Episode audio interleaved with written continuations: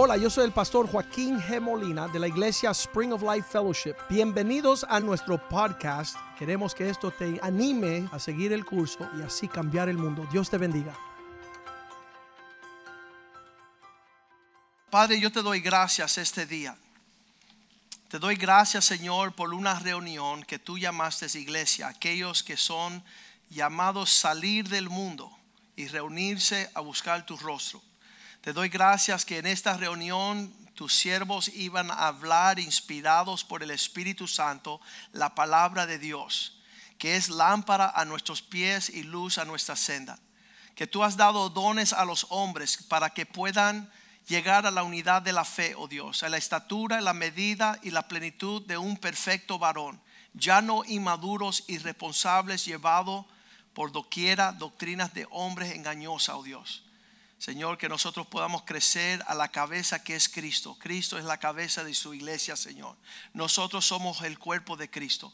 Que ese día podamos celebrar nuestro 21 aniversario de Spring of Life Fellowship de manera especial porque en abril 6 del 1998 tú hablaste una palabra, levántate y anda, yo estoy contigo. Tú nos diste una visión clara de cambiar el mundo, Dios. Tú nos diste, Señor, un abrazo fraternal Tú nos dirigiste por tu Espíritu Santo, tú nos guardaste por el poder de tu gracia. Tu misericordia nunca se apartó de nosotros. Grandes prodigios y milagros ha hecho en nuestros medios, Señor. Que nosotros podemos ser agradecidos y servirte con alegría por la abundancia de todas las cosas. Te lo pedimos en el nombre de Jesús. Amén y amén.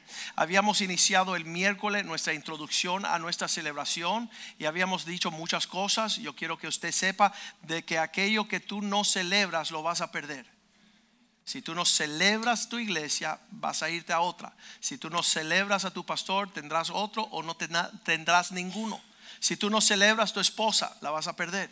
Si no celebras tu esposo, lo vas a perder. Si no celebras tus hijos, los vas a perder en Deuteronomio 28, 47 dice que el Señor tu Dios te recuerda hoy que tú has de celebrar en gozo y alegría la abundancia de todas las cosas.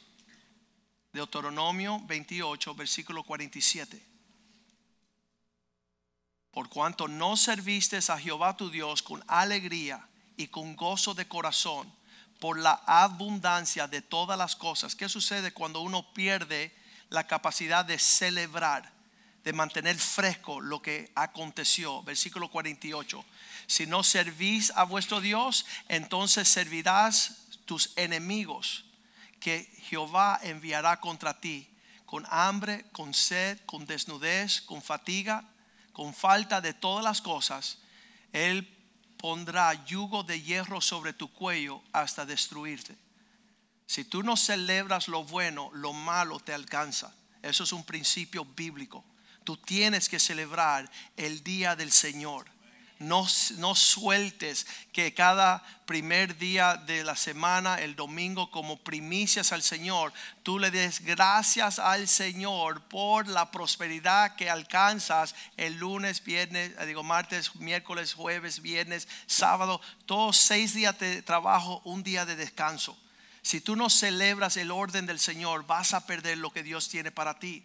Y cuando vemos el contraste del antes y el después, usted pueda celebrar y festejar los acontecimientos, el, el, antes y después del Viejo Testamento y el Nuevo Testamento, el antes de Cristo y después de Cristo. Y este mes que es nuestro aniversario, nosotros celebramos el antes y después de esta iglesia.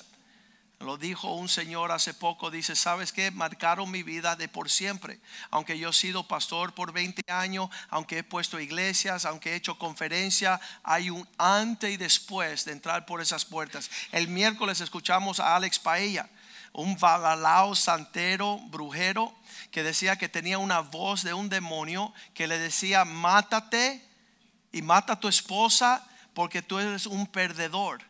Hace unos años él entró por esas puertas y dice que jamás ha vuelto a escuchar esas voces en su mente. Ese es el antes y el después. Él decía que él tenía que regresar a la iglesia porque algo sucedió en el primer día y él quería seguir viendo lo que estaba aconteciendo cada día. Y hasta hoy, Señor, está con su esposa, están felices, están comprando una casa nueva y esperando un bebé, su primer hijo. Lo que no tenía él como esperanza, porque esa voz decía, tú eres un perdedor. Mátala a ella. Yo no sé por qué los hombres quieren matar a su esposa primero antes de matarse. No, esa voz, mátala a ella, mátate a ti y, vete para el infierno. O en el libro de Job, donde la esposa de Job le dice, maldice Dios y muere. ¿Sabes qué? No, vamos a bendecir a Dios y vivir. Vamos a bendecir al Señor. Y, el antes y después en ese lugar ha sido espectacular para un montón de personas. Hay personas que lo celebran hasta el día de hoy. Hay personas que dejaron de celebrar. Empiezan a criticar, a no tolerar, a empezar a ver las cosas torcidamente para perder. El miércoles habíamos dicho que Dios es un Dios de fiestas, que Él había puesto fiestas a todo el año para que nosotros celebráramos. celebración en, el otoño, que es el comienzo del año judío, Rosh que ellos todos los años tenían que celebrar que Dios había hecho grandes cosas el año anterior con la expectativa que ellos agarraban una manzana y la ponían miel y se comía y decía, estos serán los frutos del próximo año. Vamos a celebrar el año entrante, el antes y después. Ahí los cubanos hacen lo opuesto. No, eso fue una miseria y vamos hacia otra. No, la vida es una caja de sorpresa que nos espera en el futuro. Pero realmente, realidad y, realmente en Dios tenemos cosas con. ¿Vieron eh, la actitud de mis hijos? no se conforma solamente lo que pasó ayer ni lo que está pasando hoy. Ellos dicen, el Brandon dijo esta mañana, yo tengo grandes expectativas de mi Dios. Eso es lo que ocasiona una celebración. Eso no es una angustia, es una expectativa. Y cuando tú pones los eventos del antes y después, ve clara el contraste. Tú dices, ¿sabes qué? Esto es lo que era, esto es lo que es. Me quedo con el producto, el antes y después. Yo le pedí al grupo de media de nuestra iglesia que, que sacara estas fotos que muestran el antes y después de estas personas en la pantalla. Vamos a ver esto. El antes y después de esta niña con ah, lo que es acné, eh, tiene su, su, su piel afectada con granos, con no sé si es una niña o un varón, no se ve ahí. Pero ve el, efecto de recibir una medicina. ¿Cuántos dicen gloria a Dios por esta medicina que pudo traer una sanidad? Y sabe, la evidencia ella se va a acordar. El antes y después que aplicaron esta medicina. Um, e, esta mañana una joven testificó de sus padres. Pudimos palpablemente y tangiblemente, cuando llegaron nuestra familia, la iglesia de ustedes, mi papá y mi mamá empezaron a experimentar un trato amoroso diferente. Y eso causó que los hijos se quedaran en la casa de Dios y ellos estaban celebrando. Hay algo sobrenatural. El antes y después, cuando mami y papi no se llevaban, se empezaron a soportar, a tolerar y después a celebrar. Ese es el proceso que, que, va en mejoría. La próxima foto del antes y después, un producto que se le aplica a una pintura del carro. El antes está ahí bien borroso, gastado, no hay no, no, no tiene brillo y, y después tú dices, ¿sabes qué? Yo quiero ese producto, aplíquemelo a mí para que yo tenga el mismo resultado. Qué triste es que hay personas que tienen el producto, lo aplican, lo pulen, tienen la finalidad y no le dicen nadie dónde pueden alcanzar lo mismo. Eh, el otro día le alcancé a Gerardo un helado de mamey y, él le gustó. El antes de edad no había helado. Cuando le pedí a probar el mamey, dice: ¿Dónde lo buscaste? Y le digo: No te digo. Dice: Eso es una maldad. Y entonces hay personas que hacen lo mismo con la iglesia, que tienen y se están alimentando de lo bueno, tienen sus rostros resplandeciendo, pero no lo comparten con nadie.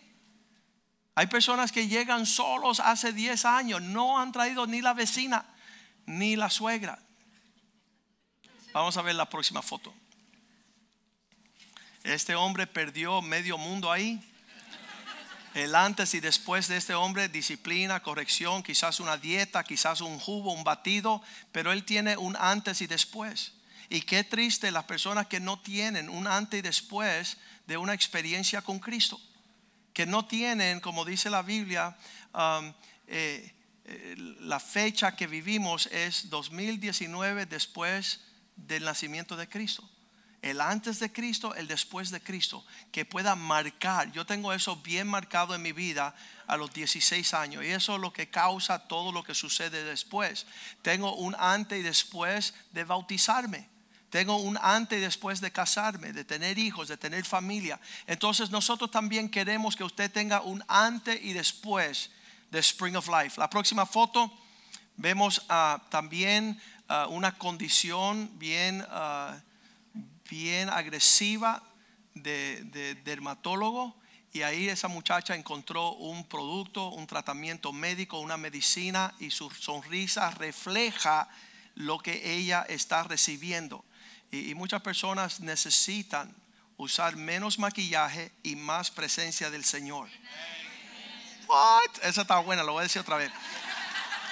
Hay personas que deben de pensar, pasar menos tiempo poniéndose maquillaje y más tiempo en la presencia de Dios. El paz y el, el gozo. Ah, la presencia de Dios rejuvenece.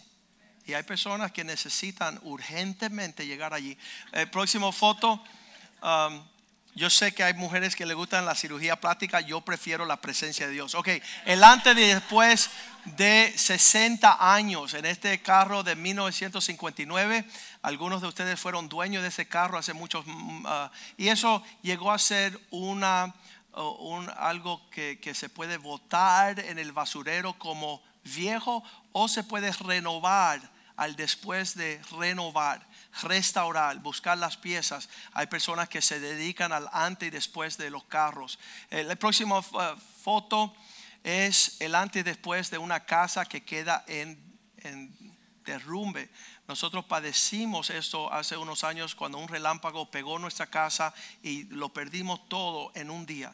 Pero cuando digo todo, todo lo material, porque todo lo espiritual se, se puso aún más precioso en el medio de la pérdida en lo físico, lo espiritual aumentó en un nivel tremendo. Y mis hijos, yo digo que este día fue el día de regalo de parte del Señor. Yo siempre temía en el libro de Job, Él lo pierde todo en un momento. Y yo siempre temía, ¿qué sería perderlo todo? Todo es todo, no teníamos nada. Y entonces yo vi la riqueza de cuando Dios permite que suceden cosas como esta y, ver la vida de mis hijos, saber dónde correr en tiempo de crisis eh, saber qué celebrar en tiempo de dificultad. Pero ahí vimos que nuestra casa hoy día parece un palacio cinco estrellas y fue por la gracia, la misericordia y respaldo del pueblo de Dios en todo el mundo. Y damos gracias a Dios, vemos el poder. Eh, ese tiempo para mis hijos, ellos pudieron haber, quizás antes se preguntaban, ¿por qué están tan metidos en la iglesia? Cuando tú empiezas a intercalarte con el cuerpo de Cristo, y entonces sucede algo. Dice que estos lloran ah, cuando otros lloran, estos celebran cuando otros celebran. Y ese es el pueblo de Dios. Y mis hijos pudieron ver tangiblemente eh, la mano de Dios en nuestra antes y después de, esa calamidad de nuestras vidas. La próxima uh, foto. Este es el Señor que me recuerda de un muchacho que vino a una de nuestras conferencias en Lakeland, aquí al norte de la ciudad. Ah, él había llegado con pelo hasta aquí, no estaba rasurado, estaba bien maleante, delincuente. Y estuvimos con él de 8 de la mañana a 4 de la tarde cuando nos montamos en el Turnpike. Estamos regresando, los hombres que fueron conmigo. Y él me manda una foto a mi teléfono y yo vi la foto. Él se había ido a pelar, a afeitar y a limpiar. Y ahora lo que resplandecía era la gloria del Señor. Y yo decía, wow, qué efecto transformador tiene la presencia de Dios, la verdad de Dios cuando dice la palabra, conocerás la verdad y la verdad te hará libre. Próximo foto, tenemos aquí un... Ah, eso luce como el esposo de una de las mujeres acá que llegó como un viejo, ya, ya lo iban a tirar en el rastro. Y dice, bueno, vamos a darle viejito una, una limpieza, una restauración. Y ahora Ah, está feliz con su viejito ahí. eso es la realidad. Eso es lo que está sucediendo internamente. Yo me gozo con los jóvenes que están teniendo esta experiencia, pero más me gozo con los que ya están cansados de la vida. Cuando, ellos dicen, sabes Joaquín, no me hables porque ya no hay nada nuevo. Imagínense cuando Richie Rey, el pastor de nuestra iglesia, tenía 53 años, tenía mi edad hace 20 años. Y yo tenía 30. Y yo le digo, oye Richie, el Señor me mandó con una visión a cambiar el mundo. Y él dice, mira, ya yo estoy cansado. 53 años. Él decía, ya yo no creo en nada nuevo, ya no hay nada que hacer, Joaquín, todo, todo se ha inventado en el ministerio. Entonces, mira, pasan 20 años, tiene 73 años, dice, wow, yo quiero ser parte de eso. Eso se llama una renovación, una restauración, una celebración de algo real. Yo pensaba, si, si Pastor Richie a los 53 años estaba cansado, imagínate a los 74. Acaba de cumplir 74. Y, y, los que están viajando, el Pastor Rivera, Pastor Medieros, ¿quién más viajó con nosotros? Jus, Pastor Jus. Ellos todos están diciendo, oye, este hombre no envejece. Richie está como un recién convertido está en fuego por el Señor, un antes y después. Él dice, mira, Pastor Joaquín, yo no sé lo que sucedió el año pasado, que yo vine en abril. Yo no sé lo que pasó el año pasado. Y yo dije, yo sí sé lo que pasó. Tú te atreviste a entrar en un lugar que se llama Spring of Life Fellowship. Tú te atreviste. Y él lo dice de cierta forma, dice, tú arruinaste mi vida desde el año pasado, todo se me está cambiando.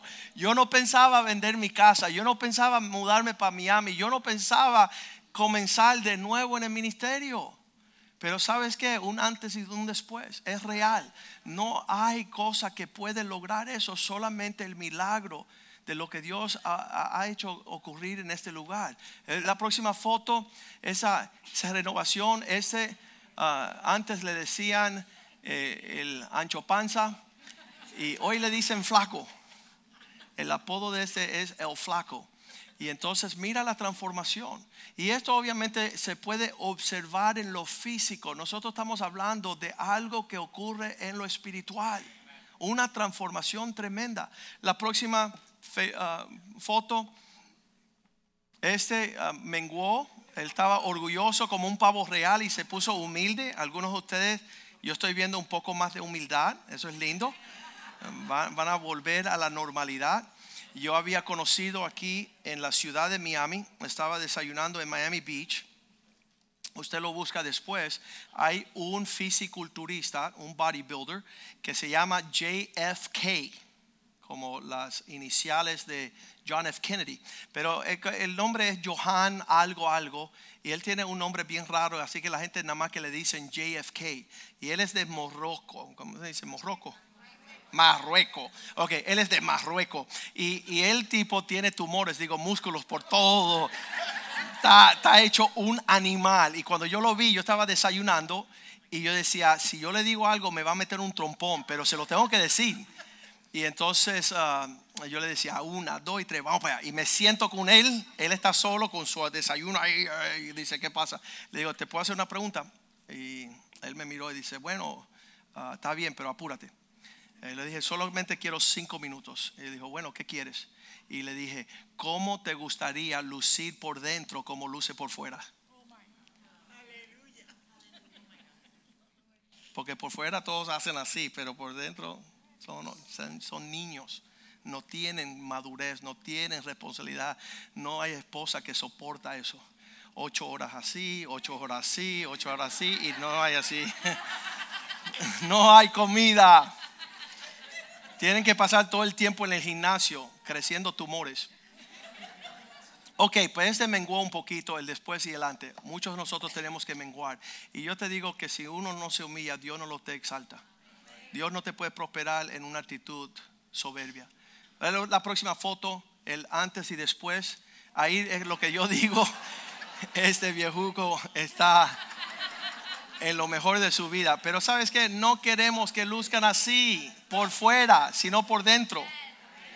Queremos que ellos sean transformados y que puedan ser evidentes guerreros en el Señor. Y eso me trae mucha alegría. Ah, hoy estaba hablando con el señor Khaled y, él tuvo esa experiencia. Él tuvo esa experiencia. Él es escritor, él es periodista, él es abogado, él es filósofo, él es poeta, él es loco, él es todo. Pero acaba de encontrar a Cristo. Khaled, ven acá y comparte esa realidad. Ven acá. Caleb, yo, yo ni sé quién lo invitó ni cómo llegó, el viento lo arrastró, pero él llegó aquí hace unas, unos meses y él dice, ¿sabes qué? Adopté a tu papá como mi hermano, así que yo soy tu tío. Y, y- y es un hombre que, que ya ha avanzado en tiempo, en estudio, en, en búsqueda de este mundo, pero hace poco, al entrar por estas puertas, hay un nuevo comienzo, hay un nuevo despertar, hay un antes y después. Compártanos un poquito breve eh, de esa experiencia. Lo más buenas tardes. Lo más difícil es que hay en el mundo es hablar de uno mismo, por lo menos para mí, ¿no? Pero te vamos a dar la confianza que lo haga hoy. Ya la tomé. Ok. Em, yo creo que la experiencia más importante es el darse cuenta de que uno no sabe nada realmente. Por más que uno cree saber, no sabe nada. Y eso no lo, no lo he dicho yo, eso es una célebre frase acuñada por uno de los grandes filósofos de la humanidad, clásicos griegos, Sócrates. Sócrates con toda su sabiduría le preguntaron, maestro, ¿y usted de dónde sabe eso? ¿Cómo es consciente usted de que sabe? Le dijo, mire, la única cosa que de verdad yo sé es que no sé nada. De manera pues que, gracias a Dios, yo parafraseé a Sócrates y lo tengo muy claro. Todos los días tenemos que aprender al- algo nuevo. Mi vida acá eh, renació el 10 de febrero del 2019.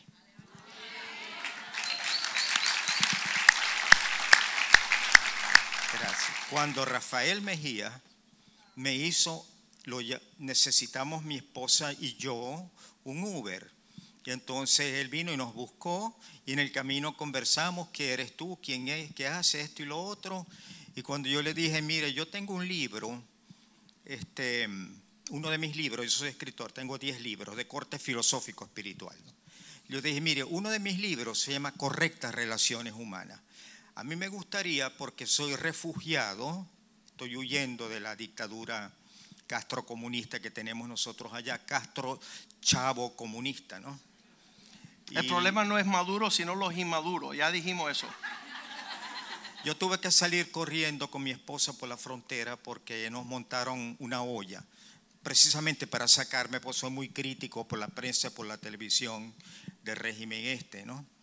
Y entonces mm, aquí estoy buscando empleo. Yo le dije, mira, yo puedo, soy conferencista, tengo una charla que se llama Correctas Relaciones Humanas. Y me dijo, mira, yo quiero que tú conozcas a mi pastor. ¿Sí? ¿Cómo se llama? Joaquín Molina. Cuando lo conozcas, te va a encantar. Le dije, caramba, me interesa mucho. Aún más, te voy a regalar un libro de él. Y entonces mm, yo vine, entré el domingo 10 de febrero del año 2019, hace apenas dos meses, por esta puerta. Y escuché a este caballero, que ahora es sobrino mío. sobrino putativo. No es mala palabra, ojo, es una expresión jurídica. Cuando uno adopta un vínculo familiar. En este caso, ustedes son mis hermanos putativos desde el punto de vista moral y él mi, mi sobrino moral. Amén. Eh, ¿Qué me trajo acá? ¿Y cuál es mi experiencia más importante? Mire, mi experiencia más importante, mis queridos hermanos, es que el saber es importante. La erudición es importante, pero no lo es todo. No lo es absolutamente todo. La mesa tiene tres o cuatro patas. El conocimiento es uno, faltan otros. Entonces yo aquí me enteré de que por mucho que yo creía que había leído y estudiado sobre religión y escrito sobre religión y dicté más de 400 conferencias en Venezuela y en Colombia, por más que creía yo que eso era importante, me di cuenta que no lo es. Lo más importante es la conexión con Jesús.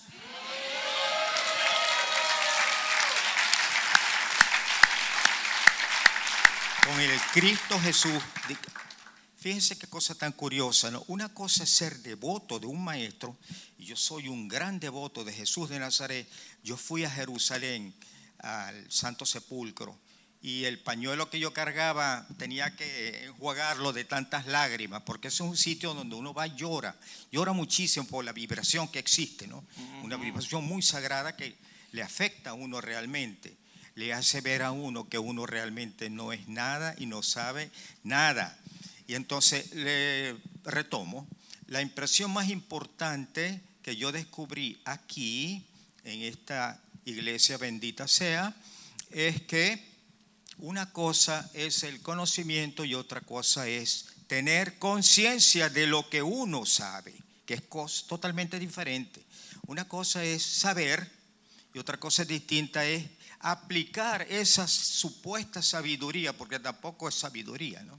esos supuestos conocimientos a la vida real y al beneficio de uno para que uno dé fruto, para que uno ofrezca los frutos santos en favor de la comunidad, el bien común. Más importante que yo es el bien común, más importante que el bien común es Jesús, Dios.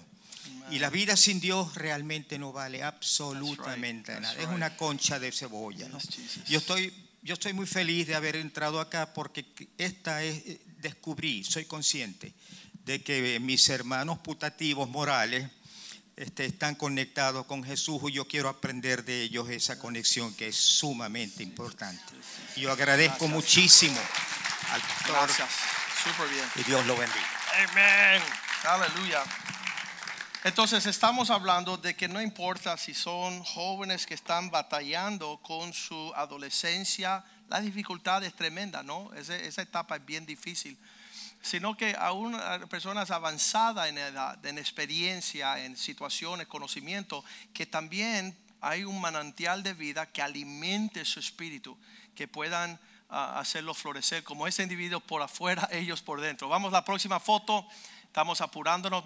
¿Cuánto le dan gracias a Dios por el maquillaje? Glorioso maquillaje. Aleluya. Um, nosotros hemos dicho que queremos menos maquillaje y más presencia del Señor. Y eso se ve a la legua. Tú ves una cara demacrada. Hermanita, por favor, no conozca más Mary Kay ni Avon. Te presento el Espíritu Santo. Deja las apariencias que no van para ningún lugar. De hecho, le hemos dicho a los hombres, mientras más maquillaje salgan corriendo, es una bruja encubierta. Quiere embellecer lo que no se puede esconder, un corazón torcido. Entonces, yo sé con todo respeto a Clarita que ella dice que hay que, hay que emociarse y que los colores son grandes y gloriosos. Yo creo en ese gozo inefable. Las personas siempre me preguntan, ¿cómo se mantiene y ve tan joven? Yo digo, es la gloria del Dios. Es la presencia de nuestro Señor, el gozo del Señor es nuestra alegría. Vamos a la próxima foto. Eso también, una muchacha que decide emplear disciplina, quizás una dieta, quizás un batido, no sé lo que sucedió, pero algo sucedió y es evidente su antes y su después. Algo está sucediendo. La próxima foto, uh, esa también es de maquillaje, parece una zombie y después de alguna forma parece un artista de cine. Y esa es una aplicación de después y antes y queremos que eso sea una realidad. Tenemos los testimonios aquí, mira, por montones de personas que dicen, ¿sabes qué? Algo diferente hay en ti. Algo está sucediendo. Ah, el testimonio de Jorge Caracol, que, que llega aquí como un joven de 31 años y cuando él va a ver a una clienta, ella ve la transformación y dice, ¿sabes qué? Algo está sucediendo en ti. Y él dice, ¿cómo tú dices? Dice, algo diferente. Yo te conozco hace 20 años y ya tú eres otra persona. Y entonces ella le dice, enséñame dónde es que te ayudaron a ti, porque yo, ella era una gerente del Canal 2, yo quiero ayudar a esa iglesia que te ayudó a ti. Ella es una atea, ella es judía, ella no cree en Dios, pero el antes y después era evidente. Y ella vino para acá y cuando ella conoció la congregación y empezó a visitar todos los miércoles, ella dijo así, la iglesia Spring of Life es el secreto mejor guardado en toda la ciudad de Miami. ¿Qué significa? Yo le dije, ella me decía, eh, también llegaron de allá de Tennessee, Jason Ellerbrook que era un gerente de Lifeway, que era una publicadora nacional. Y entonces todo el mundo empezó a decir lo que había acontecido con este lugar. Y él dice, yo no entiendo por qué ustedes no se lo están diciendo a otras personas. Dice, hay una deficiencia. Él vino para estudiar nuestra iglesia. Y él dice, hay una deficiencia entre ustedes. Ustedes mismos no están hablando de lo que está ocurriendo entre ustedes. Y ahí todos nos quedamos así como que, wow. Nos quedamos impactados porque realmente no sabemos celebrar lo bueno. Sabemos criticar. ¿Cuántos saben criticar? Levante la mano. Sí, son los criticones. Unos bocones. Eh, eh, escucha eso. Llevamos de 20 años de aniversario. Oh, oh. Escucha. 20 años de aniversario el impacto que estamos, oye, en Polonia hablan de nosotros, en la India hablan de nosotros, en África hablan de nosotros, en Alemania hablan de nosotros, en Suiza hablan de nosotros, en España hablan de nosotros mal, pero está bien, están hablando. Escucha, en Perú, Ecuador, Salvador, eh, Nicaragua, México, Canadá, todos los Estados Unidos hablan de nosotros. Escucha eso. Entonces, en Cuba también hablan un poquito de nosotros. Escucha eso le hacen una pregunta a un individuo que nos conoce hace 25 años, ¿verdad?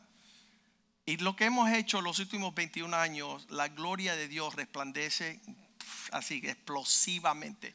No hay la cantidad de matrimonios restaurados, eh, ah, familias restauradas, hogares restaurados. Ha sido espectacular. Y le preguntan tipo, oye, ¿tú no te animas a ir a la iglesia del pastor Joaquín? Él estaban diciendo, ¿sabe qué? Está algo explosivo allí. ¿Sabe lo que él dice? No, porque hace 24 años, cuando él tenía 23 años, jugábamos un deporte y él me, me metió un empujón. Escucha esto. Mira cómo la ofensa de verdad que daña todo lo que puede suceder en un futuro. Me acuerdo hace 25 años, él era joven, él no era ni pastor y estábamos jugando baloncesto y él me metió un argazo, un golpetazo. Y, por eso él no llega aquí. ¿Sabe lo que significa eso? Son personas, bueno, un malcriado está bien, pero escúchame, son personas que no saben celebrar lo que tienen que celebrar y se están perdiendo la gloria de Dios. Es verdad, nosotros lo decimos de por hecho, no somos perfectos y no caminamos sobre las aguas. Hay lugares en la vida de tu esposo que no han de celebrar, pero ¿sabes qué? Si no celebras, lo pierde. Si no celebra tu esposa, la pierde. Si no celebra a tus hijos, se pierde. Si no celebra tu iglesia, se pierde. Si no celebra tu pastor, vete con otro. Es real. No permita que el diablo te mantenga sin celebrar lo que Dios ha hecho en tu vida. Nuestro 21 aniversario tiene un gran motivo de celebración. Versículo, el próximo foto, por favor. Estamos apurados acá. Una cocina nueva. Siempre hablamos de la cocina gloriosa del pastor Mediero. Usted sabe que él perdió su matrimonio cinco años. Y cuando ellos, eh, Cristo les restauró su hogar, ellos nos conocieron, le dimos consejo, fuimos a México y el pastor tenía una queja. Mi esposa no quiere cocinar y cuando llegan los invitados sale corriendo para arriba, para el segundo piso y no vuelve, no me atienda a las personas que visitan la casa. Y yo dije, bueno, pastor me dieron, vamos a ir a ver esta gloriosa cocina. Y tenía un frigidaire de 1914 que había que enfriar con hielo antiguo. Eso, eso echaba humo, yo creo como una chimenea por fuera. Y entonces el fogón tenía cuatro fogones, hornillas, tres no funcionaba. Y la otra funcionaba si le metía una patada. Entonces, obvio que la esposa salía corriendo para allá arriba, porque decía, mi amor, prepara unos cafecitos ahí. No había cómo. Ella decía, yo soy cocinera, no maga, ¿verdad? Entonces él rompió las paredes después de la reprensión, perdió, rompió otra pared, otra pared y ahora una cocina gloriosa con todo nuevo del año. ¿Sabes qué? Ella bajaba, se ponía su delantal a las 6 de la mañana y hasta las 12 de la noche no salía Martha Stewart, ¿verdad? De la cocina. Pero él estaba dando las condiciones para hermosear su hogar. Esos son principios de esta casa. Eso no es teología, eso es sabiduría de lo alto. Y entonces eso es una muestra del después y del antes.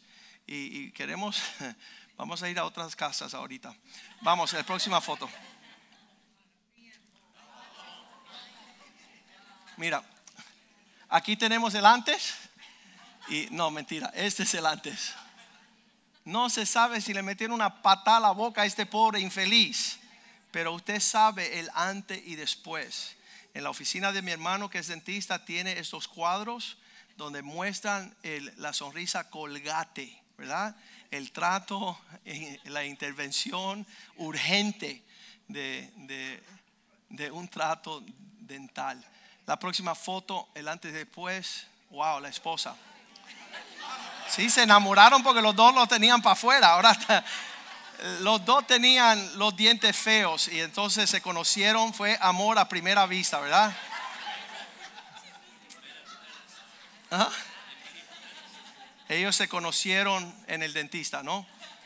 Pero, pero mira qué, qué lindo, ¿sabes qué? Y algunos de ustedes espiritualmente llegaron aquí así, de esa forma, con los dientes afuera, ¿verdad? Ah, moldían si no tenían eh, cuidado, ¿verdad? Esta foto de ella, el después, mira las cejas, ella misma está, está impresionada, todavía está asustada. ¿Dónde metieron mis, mis canines? Ok, vamos a la próxima. Este faltando los dientes, él se pudo casar después de este, después de este después llegó a casarse, ¿verdad? Y tenemos siempre nosotros la historia de, Javi, nuestro, nuestro el que toca los tambores, y Francis. Los dos se conocieron en nuestro grupo de jóvenes, eran ciegos, nunca se habían visto. Después que se casaron a los 10 años fueron y se operaron y se vieron por primera vez. si no, nunca se hubieran casado. No vamos a decir quién es el feo. Ah, la próxima foto, yo creo que esa es la última, ¿no? Es la última. Créenlo o no, Clarita no siempre fue tan linda como es este día, ¿ok? Ella tuvo un antes también. Eh, De hecho, ven acá, Clarita, ven acá. Ella tiene un antes y después. Ella dijo estas palabras, nunca yo había escuchado a nadie que me digan, sígueme a mí como tu ejemplo. Yo, yo siempre tuve aquellas personas que son pastores y dicen, no me imiten a mí porque no soy perfecto. Y una noche se me ocurre, ah, sí, aquí abajo está bien. No te va a dar la luz y no pueden ver tu maquillaje y tu cirugía plástica. Hoy no me pude hacer maquillaje. Antes y después, porque tú fuiste anciana de muchos años en la iglesia presbiteriana. No era anciana. Ella era una columna allá, pero ahora es columna aquí. Amén. Amén. Aquí sí soy. co- ¿Qué fue lo diferente? Porque tú le fuiste al Señor y tú le dijiste, Señor, háblame, yo quiero saber. ¿Qué es eso que están invitando a venir a mi casa? Yo no sé, yo he perdido la mente. Pero una cosa sé. Una cosa sé. Que adoro a mi Señor. Amen. Y que Él es el que me mantiene firme. Yes. Yo tengo 88 años. Él dice que voy a cumplir. Vamos a ver si llego a la. Ella hace cinco años le pidió al Señor una gala más y el Señor le regaló cinco, así que ella se está tomando cuatro. Yo le dije, vete ya, ya se Ya pasó. quiere que me vaya. Yo, yo nunca he visto cosa igual. El antes y el después. Cada vez que me ve para la otra gala, pero está cuando. El Señor es mi pastor. Amén. Y nada.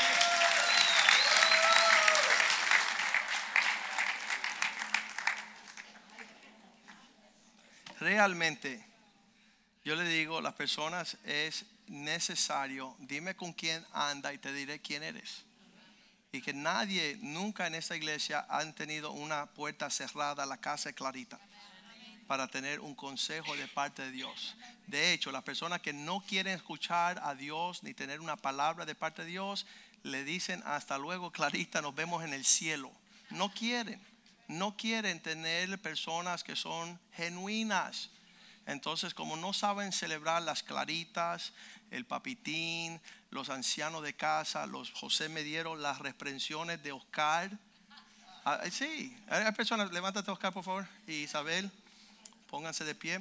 Estos son hijos espirituales que llegaron desde un principio. No tienen ninguna calificación, pero son pastores en nuestros medios. Son pastores con honra y con testimonio. Y sí, meten cocotazos derecha e izquierda. Entonces una persona me dijo, no, porque Pastor Oscar reprendió a mi hija y eso es injusto y no quiero que suceda. Y entonces el pastor le dijo, está bien, nosotros estamos libres de corregir y señalar y hablarle. ¿Sabes lo que sucedió? La hija se fue lejos de casa de sus padres y ahora una bruja que no es cristiana, que es una malvada, que está dejando a su esposo, la hija se mudó con ella. ¿Y ahora quién aconseja a tu hija? Porque tú aborreciste los siervos de Dios, Dios te entrega a tus enemigos. Lo que a ti te molesta que te reprendan, no va a haber quién. Vas a ser como Saúl que tuvo que, dice que se peleó con Samuel y Dios dice, ya no le habla más a Saúl porque él no está escuchando palabra. Él tuvo que ir a consultar con una bruja.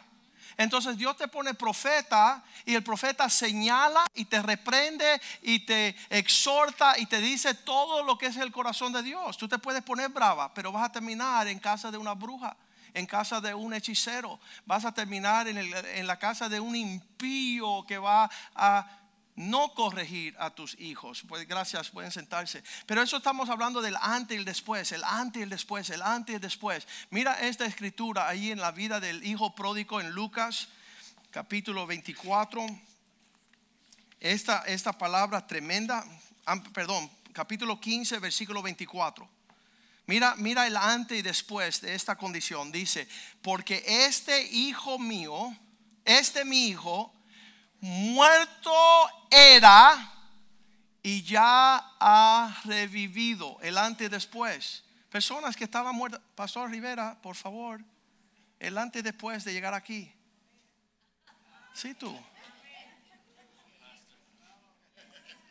Dice el pastor Rivera.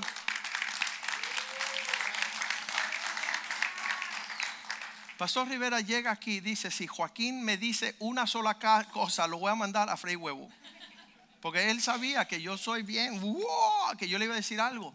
Y, y, él entró aquí porque ya estaba desahuciado en muchas situaciones, ministerialmente, matrimonialmente, familiarmente, muchas cosas. Y entró por esas puertas porque su esposa había venido antes.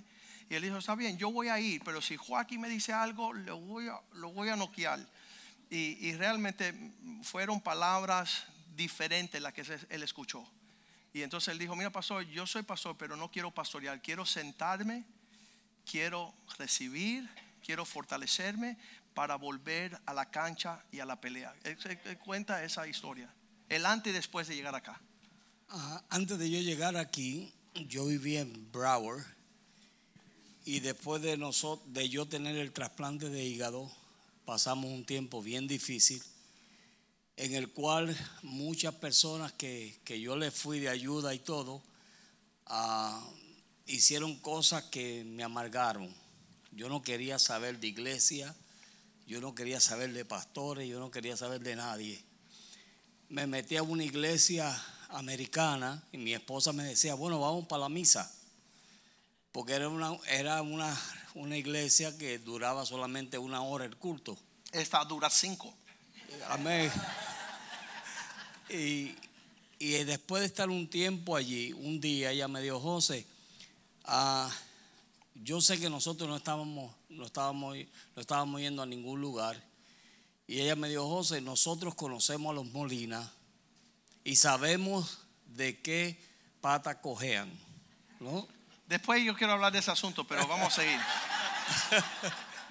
Por lo menos nosotros los conocemos a ellos y sabemos que es una familia que, que se ha entregado a Dios. Déjame ir allá a congregarme. Y yo le dije, está bien, ve. Yo dije, yo nunca me voy a oponer a que tú sirvas a Dios. Pero yo estaba en mi corazón, yo estaba descarriado. Y ella vino al culto, no me dijo nada. Luego, como dos semanas después, yo le dije un día a ella, tuvimos una, una conversación, yo le dije a ella, prepárame la ropa que yo voy mañana. Y en el camino de Broward aquí, yo le dije, mira lo que te voy a decir. yo sé cómo son los Molinas. Y si el Joaquín este me viene a mí con algo, no me ve el pelo jamás. Porque ya yo estoy harto de eso. Le dije yo. Y yo vine, me acuerdo que cuando entré, la gente de muchos años que me conocían, eh, todos empezaron a abrazarme y todo. Y yo me senté calladito ahí. Y él predicó y predicó. Yo ese día lloré, lo que hice fue llorar. Y después que él terminó, cuando yo voy saliendo, él me llama, me, me pita y me llama y me dice, pastor, ve. Y yo dije, alabado, aquí va.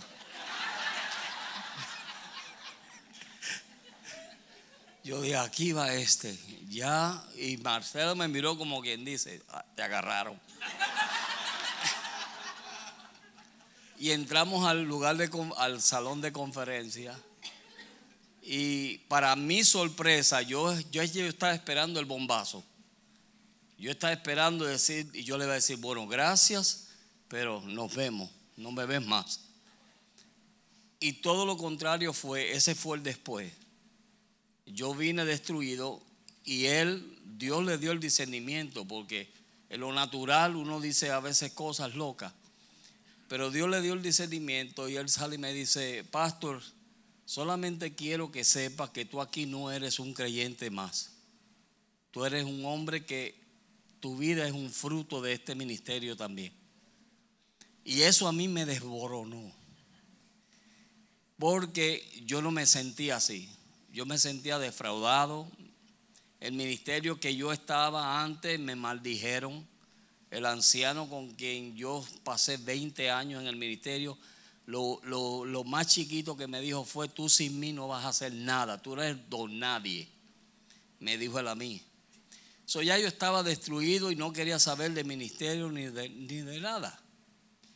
Y cuando yo vine aquí, que eso sucedió con el pastor, yo salí diferente. Y lo único que le dije a él, pastor, yo no estoy buscando púlpito, yo no estoy buscando predicar, yo lo que quiero es sentarme, recibir y que Dios me restaure, porque yo necesito que Dios restaure mi corazón, porque en mí- yo no me fui a, a los bares ni a hacer barbaridades de cosas, pero en mi corazón, aunque estaba en mi casa, yo estaba descarriado en mi corazón. Yo no quería saber de Dios. Yo dije, Dios, tú me fallaste, aunque me diste el hígado, pero me fallaste. Y gracias a Dios que ese día Dios comenzó la restauración en mi vida. Por eso yo puedo decir un antes y un después. Yes, sir.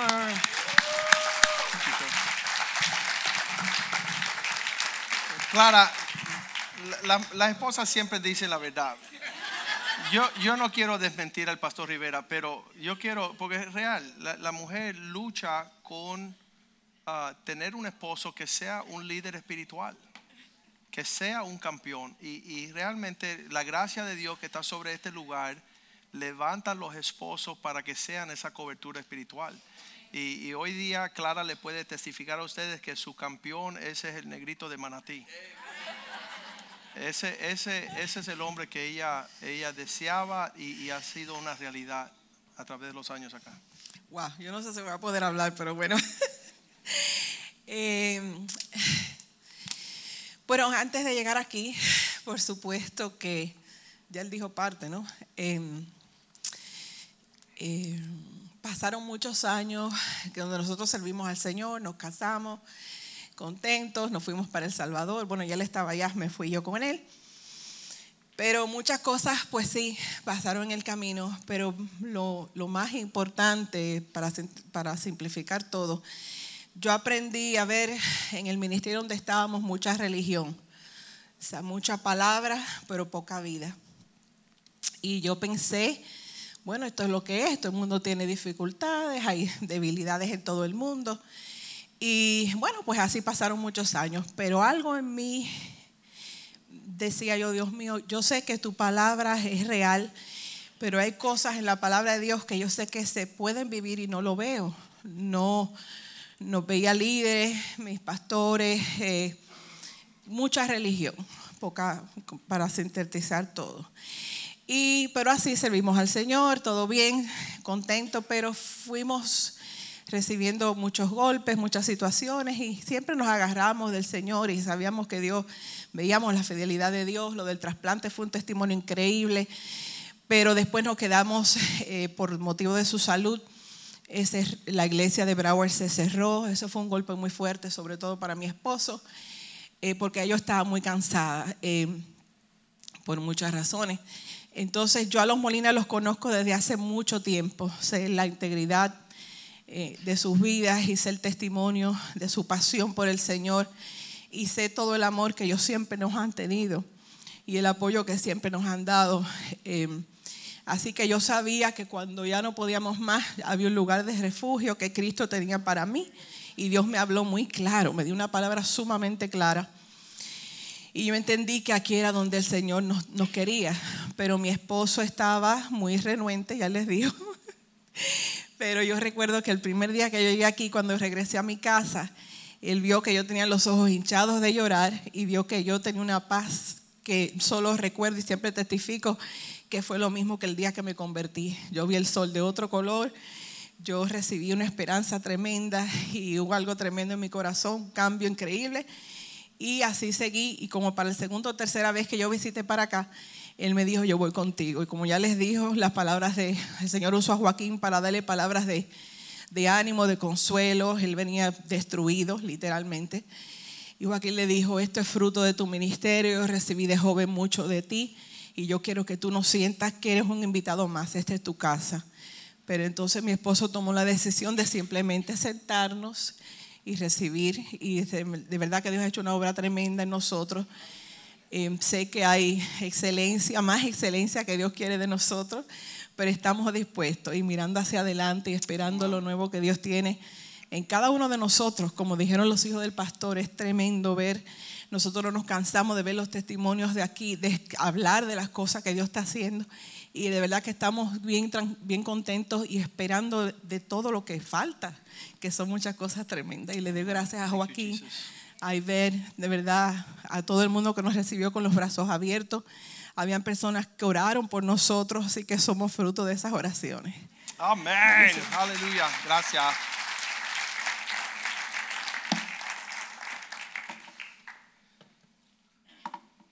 Juan 9, 19 le pregunta a unos padres, ¿este es vuestro hijo? el que vosotros decís que eh, nació ciego, ¿cómo pues ve ahora?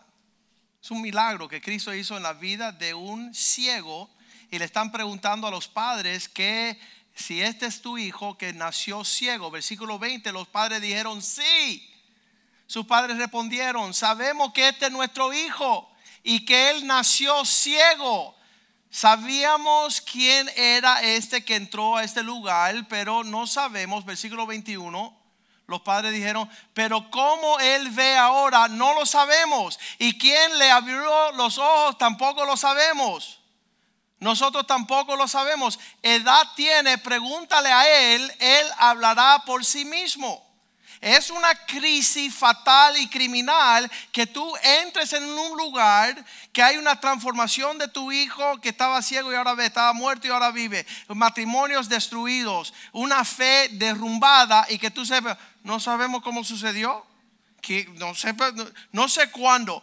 En el primer servicio hoy yo levanté una familia que vino a testificar. Hace seis años atrás, la esposa, el hijo y la hija vinieron a mi oficina para una cita y dijeron, ¿sabes qué? Queremos votar el viejo gruñón. Ya tenían 24 y 25 años sus hijas y la esposa 25 años casada con él. Y llegaron a mi oficina a una cita y yo le dije, tienen todo el derecho de hacerlo. Pero si vamos a honrar al Dios del cielo y hacer lo que Cristo quiere, ustedes regresen a la casa, pídenle perdón al gruñón, respétenlo, honrenlo y hazlo capitán de su familia. Y ellos regresaron a casa y le pidieron perdón al gorila, con todo respeto. Al gruñón le dijeron, ¿sabes qué? Como esposa te voy a comenzar a honrar y respetar. Como hijos vamos a empezar a honrarte y respetarte. Y ese hombre se acercó a la iglesia y hoy tienen una familia para la gloria de Dios. Y cuando esta mañana están testificando, eh, yo le digo, di lo que te sucedió. Y él dice, yo siempre fui un campeón. Mi matrimonio siempre fue maravilloso. Y yo dije, ¿sabes qué? Yo voy a decir la verdad. Testificó la esposa, no lo dijo. Testificó el hijo, no lo dijo. Testificó la hija, no lo dijo. Somos la familia feliz. Y le digo, no, vamos a volver atrás, a acordarlo lo que Dios hizo, el antes y después. No sean malvados. No vean que sucedió algo o está sucediendo algo y usted dice, oh, mm, obra y gracia de... No, es un lugar, tiene un nombre, tiene una dirección. En este caso fue Jesucristo. El, el, regalo de por vida se le otorga a una familia y ellos dicen, no sabemos lo que sucedió ni quién lo logró. ¿Sabe lo que yo digo? Eso es un malvado. Si Alex Paella no dice lo que le sucedió a él el día que le sucedió, si Byron, ¿quién es Byron? ¿Dónde está Byron? Mira, te están señalando. Todavía él bajó la cabeza, está debajo de la silla. Mira, no ha querido decir, pastor, que no se termine este testimonio hoy.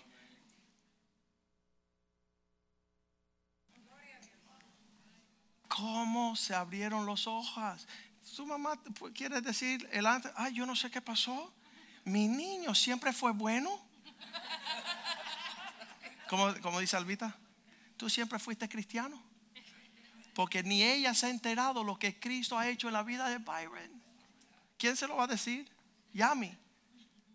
Albita dice que él siempre fue un niño bueno. Yo no sé.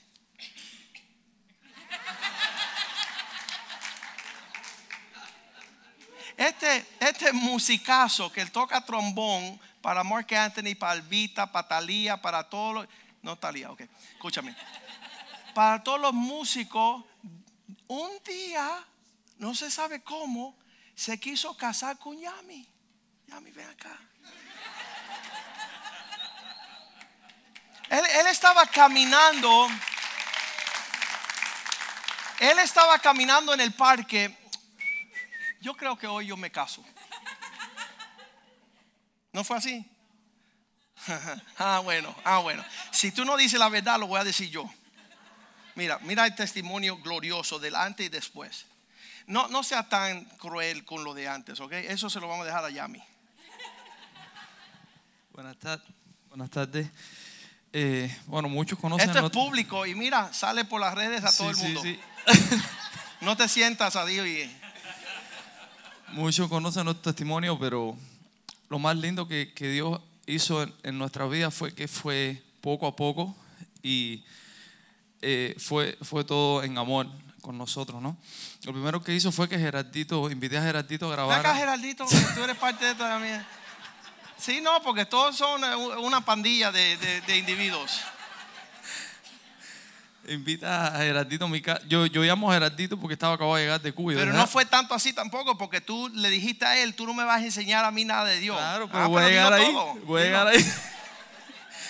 Y le digo, dame llamar a este muchacho porque está acabado de llegar de Cuba y no tiene trabajo. Y, y lo llamo y lo grabamos juntos en la casa. Y cuando termino nos ponemos a hablar y yo me creía más cristiano del mundo. Y Gerardito me dice, mira, ¿por qué no vamos a la iglesia? Yo le digo, no, que la iglesia son todos unos descarados, lo único que hacen es pedir dinero, no sé En fin, al final eh, vinimos, porque era a las 12, a las 12 días, esto es lo mejor que tiene esta iglesia para los músicos, que no tienes que levantarte temprano. Y, y cuando llegamos, esa prédica, pastor, parece que Gerardito había hablado con el pastor el día anterior, le había dicho, ahí se va a sentar un muchacho que tiene ta, ta, ta, ta, y eres Señor porque tú no eres hombre, porque tú no respetas a tu mujer, tú no quieres casarte. ¿Y esto qué cosa es? Entonces salimos por la puerta y le dije a mi esposa, aquí no regreso más. Ese, ¿Quién se cree ese hombre que es? Tú sabes, me dijo que yo no era hombre porque yo no estoy casado contigo. Y a mí le me dijo, pues mira, a mí me encantó.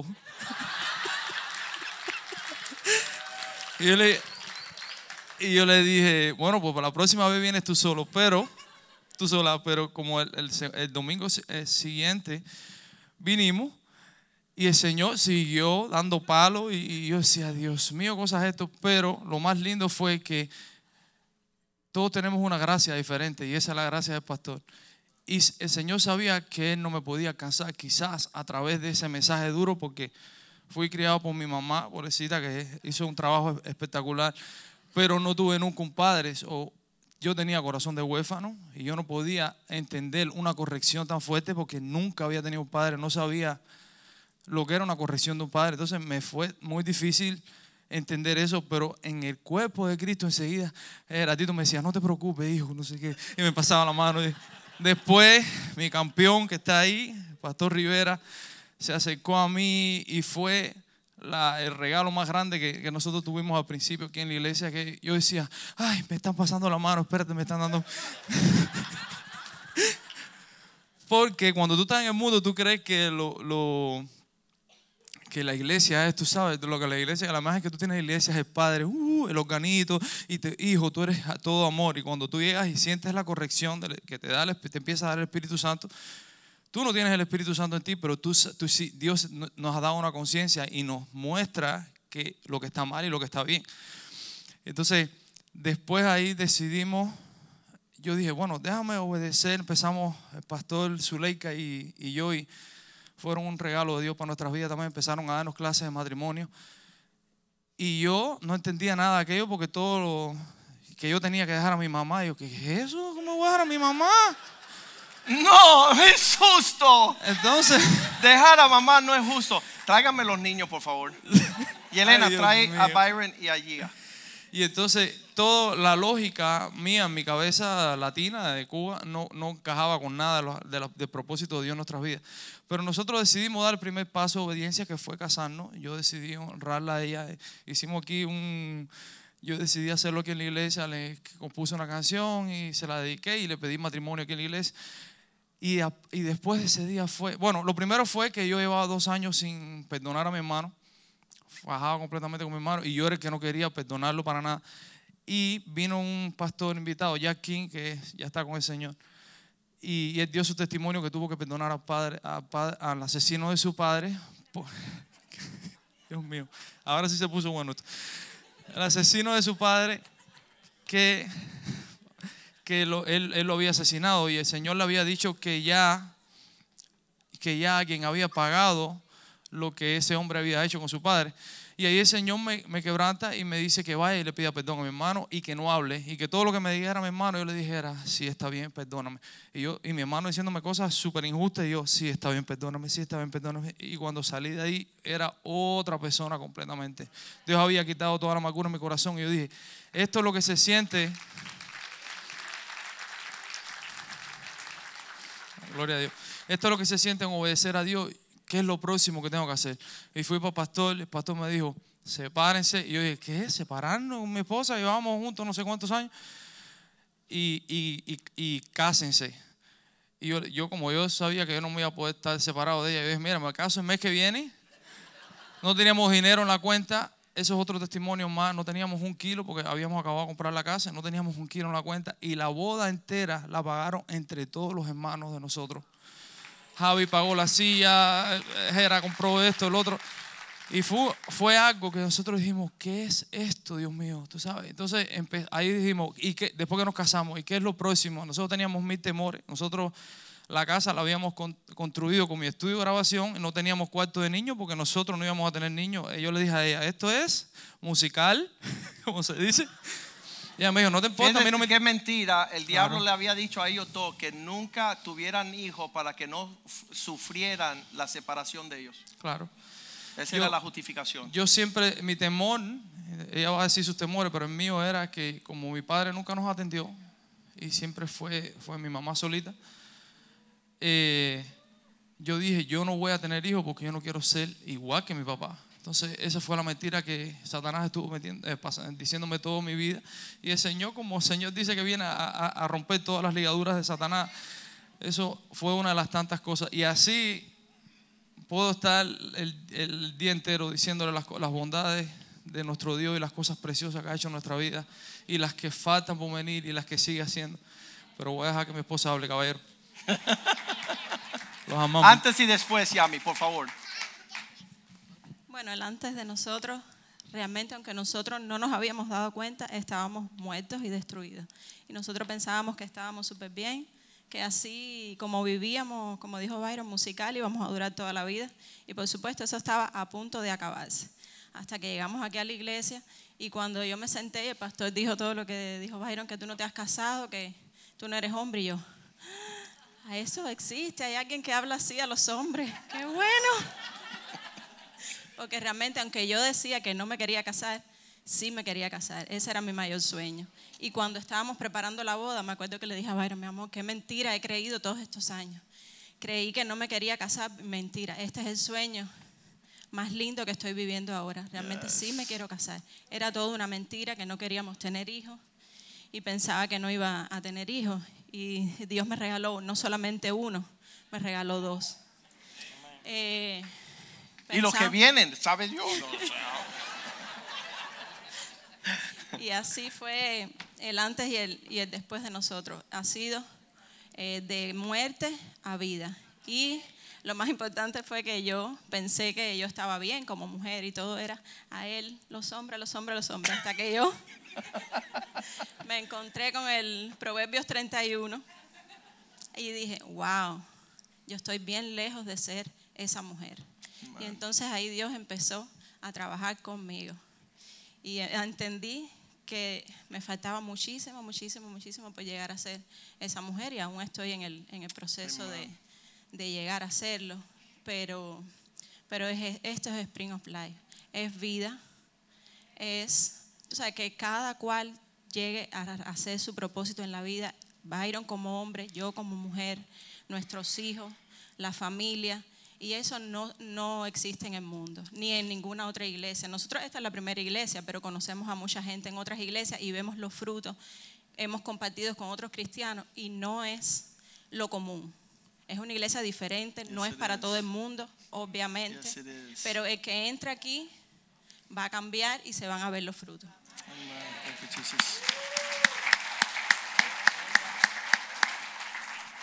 Di la verdad. Cristo, Cristo, la verdad. Cristo es la verdad. Eh, no, yo estoy súper con- Él, él encuentra a Byron en el conjunto de la, de la orquesta y le dice, yo no sé quién le dijo a quién, ven para que pruebe. ¿No? Como tú lo invitas a él. Ah, nosotros nos conocemos porque Byron fue a hacer una suplencia a, a un grupo donde yo estaba tocando y entonces eh, cuando tocamos juntos él me dijo, wow, wow, tremendo compadre, no te conocía. Entonces llegó ese día a Yamilé y estuvimos hablando un poquito ahí de, de contar mi testimonio y de, de lo que me había pasado, que yo había perdido todo mi talento y Dios me lo había... Entonces ellos como que se quedaron un poquito y entonces me dijo, oye, ven, yo te quiero invitar ahora que yo, yo tengo una- un estudio de grabación, yo quiero que, que tú grabes conmigo y vamos a mi casa. Entonces, creo que a los dos días, ¿no? Como los dos o tres días, eh, fui, eh, ya me dijo, tengo una grabación, ven para acá, vamos a grabar. Y entonces empezamos a grabar juntos y recuerdo que cuando terminamos de grabar, eh, nos sentamos en, la sala y estaba Yamilé y me acuerdo que Yamilé no paraba de como que de escuchar, de escuchar, escuchar. Entonces, eh, ella estaba como que como muy impactada. Entonces Byron, por supuesto, había eh, tocado en muchas iglesias, pero había tenido ma- malos, malos ejemplos. Y entonces eh, eso también destruye, destruye la, la manera. Me decía, no, yo tengo a Dios en mi corazón, a, mí no me hace falta ir a ninguna iglesia. Y entonces yo le decía, no, pero darle la oportunidad a Dios a ir, vamos un día conmigo, vamos y darle la oportunidad a Dios a que ¿sabe? Que, que vea. Me dijo, "Ok, yo voy, yo voy ahí, pero, pero no, bueno, se cuenta todo eso, pero lo- yendo adelante y después, yo, yo estoy muy contento por Yami y por Byron porque eh, realmente eh, Yami no lo conocía mucho, pero a Byron sí, sí lo conocía de atrás. Y muchas personas, y sobre todo músicos, y esto es para la gloria de Dios, muchas personas eh, y músicos me dicen, no, yo, yo no puedo creer que Byron sea así. Porque la verdad de la verdad, Byron era un pesado. Byron era, nadie se lo metía, como dice un buen cubano. Nadie se lo comía. Sí, sí, sí. Entonces, pero es increíble, yo, yo mismo, yo, yo mismo me quedé súper asombrado. Nadie, nadie se puede imaginar. A veces yo le digo a la gente, no, pero, no, pero Byron no puede ser así. No, si yo Byron, le digo, no, no, que tú no conocías a Byron. Y todos los músicos, de hecho, fíjese si tan importante, tenemos un amigo eh, en común que es productor también, que él se le- estábamos grabando juntos y se le quedaba mirando así. Y, lo miraba de nuevo y volvía de nuevo. Le dijo, bro, yo te voy a decir algo. Yo creo que Dios insiste porque, mi hermano, yo contigo yo no podía trabajar. y, y- y le digo, así mismo, él, él, él, él es pronto, le dijo, te voy a decir la verdad, yo contigo yo no podía trabajar, man. No podía trabajar, no podía hacer nada. Si yo iba a dar una idea, tú dabas una idea por encima de mí. Y verdaderamente, bro, yo no puedo creer que ese seas tú. Me dijo, bueno, él estuvo observándolo varios, varias producciones, grabamos juntos, varias producciones, hasta que ya no pudo más y se lo dijo. Bro, de, de verdad que Dios Dios. existe porque, porque de verdad que...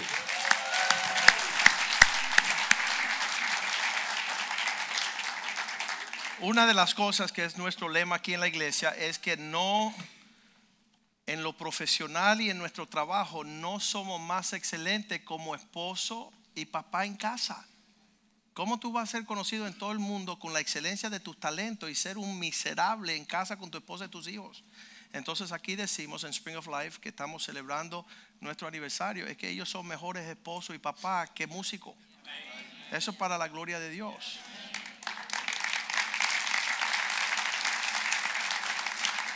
Les invito a que se pongan de pie. Hoy ha sido un día maratón, pero estamos celebrando. En las fiestas antiguas usted se quedaba hasta las 5 de la mañana celebrando todo lo que no se celebra. Y hoy estamos dándole gracias a Dios por nuestra visión.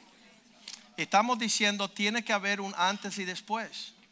Tu hija tiene que conocer quién es el Dios de sus padres, quién es el pastor de sus padres. Ustedes no han decidido todavía ni tener pastores. Son unos pocos hombres, ¿verdad, Byron? ¿Sabes? Ese mensaje es que Dios le ha dado al hombre la capacidad de celebrarlo antes y después. Yo antes era un impío, ahora soy un hombre de Dios. Yo antes estaba ciego, ahora yo veo. Yo estaba muerto, ahora estoy vivo. Yo antes no era, como dice primera de Pedro 2.10, antes nosotros que no éramos pueblo. Vosotros que en otro tiempo no erais pueblo, ahora sois pueblo de Dios. Y tienen que vivir una vida diferente. Dice, en otro tiempo no habéis alcanzado la misericordia, pero ahora habéis alcanzado misericordia. En un tiempo que no ni soñábamos. Muchas las personas piensan que lo que sucede en este lugar es un sueño. Si no me cree, pregúntale a Edgar. Y hay nada. Pregúntale a Claudio y a Ashley. Pregúntale a Richard y a Chabelín. Pregúntele a las parejas que entraron en ese lugar desahuciados, Joanny, Lisbeth, Alina, Alain. Pregúntele a Ale- Alejandro, su hijo. Pregúntele a Adriana, su hija. Para que usted pueda celebrar lo que Dios está haciendo en este lugar, porque es lo más espectacular que hemos recibido de Dios. Es algo que es algo sobrenatural, es algo increíble. Efesios 2, versículo 12. Dice, en un tiempo estaba, estabais sin Cristo. En aquel tiempo estaba sin Cristo. ¿Cuándo se, se acuerda de estar sin Cristo? Obvio.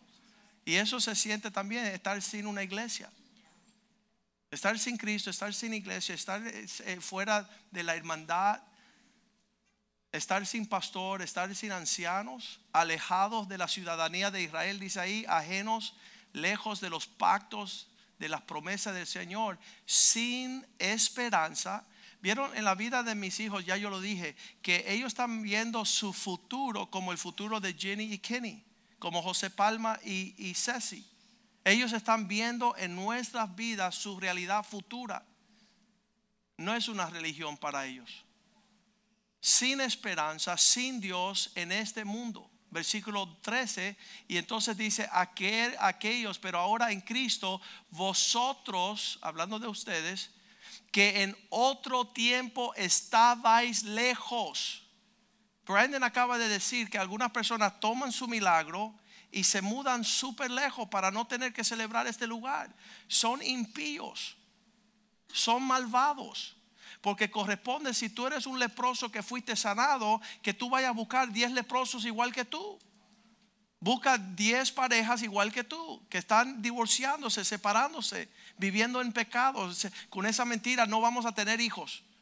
Eso se tiene que publicar aquí a todos los días porque hay un montón de parejas que dijeron, el, el, hogar de mis padres fue un fracaso, nuestro será un fracaso también, a menos que Byron y Yamilet puedan escribir un libro para la gloria de Dios y que puedan contar las bondades de aquel que los sacó de las tinieblas a su luz maravillosa. A ustedes que estaban en otro tiempo lejos, habéis sido hechos cercanos por la sangre de Cristo. Hubo un día que no existía una experiencia tan hermosa, pero hoy la hay. Y sabes que lo más lindo es que hay un lugar donde invitar con nombre y apellido, con un, una, una extender una invitación. Te invito a cambiar tu vida, a hacerte hombre. Te invito a restaurar tu matrimonio, a cantar una nueva canción, a dejarle un legado de alegría y de danzas a nuestros hijos. Padre, te doy gracias por este día. Ha sido un servicio largo, pero todo para tu gloria, oh Dios. Viendo tus bondades continuamente sobre nosotros y las que faltan, oh Dios. Todo lo que tus manos van a hacer somos hechura tuya, oh Dios. Tú eres el que nos salvaste, tú nos amaste, tú nos rescataste, tú hiciste todas estas cosas para la gloria de tu nombre. Fuiste tú que en el año 1998 nos diste una visión de cambiar el mundo que podamos escribir esa visión, que podamos guardar esa visión, que el temor de Dios es un manantial de vida que nos aleja de la muerte y de la destrucción.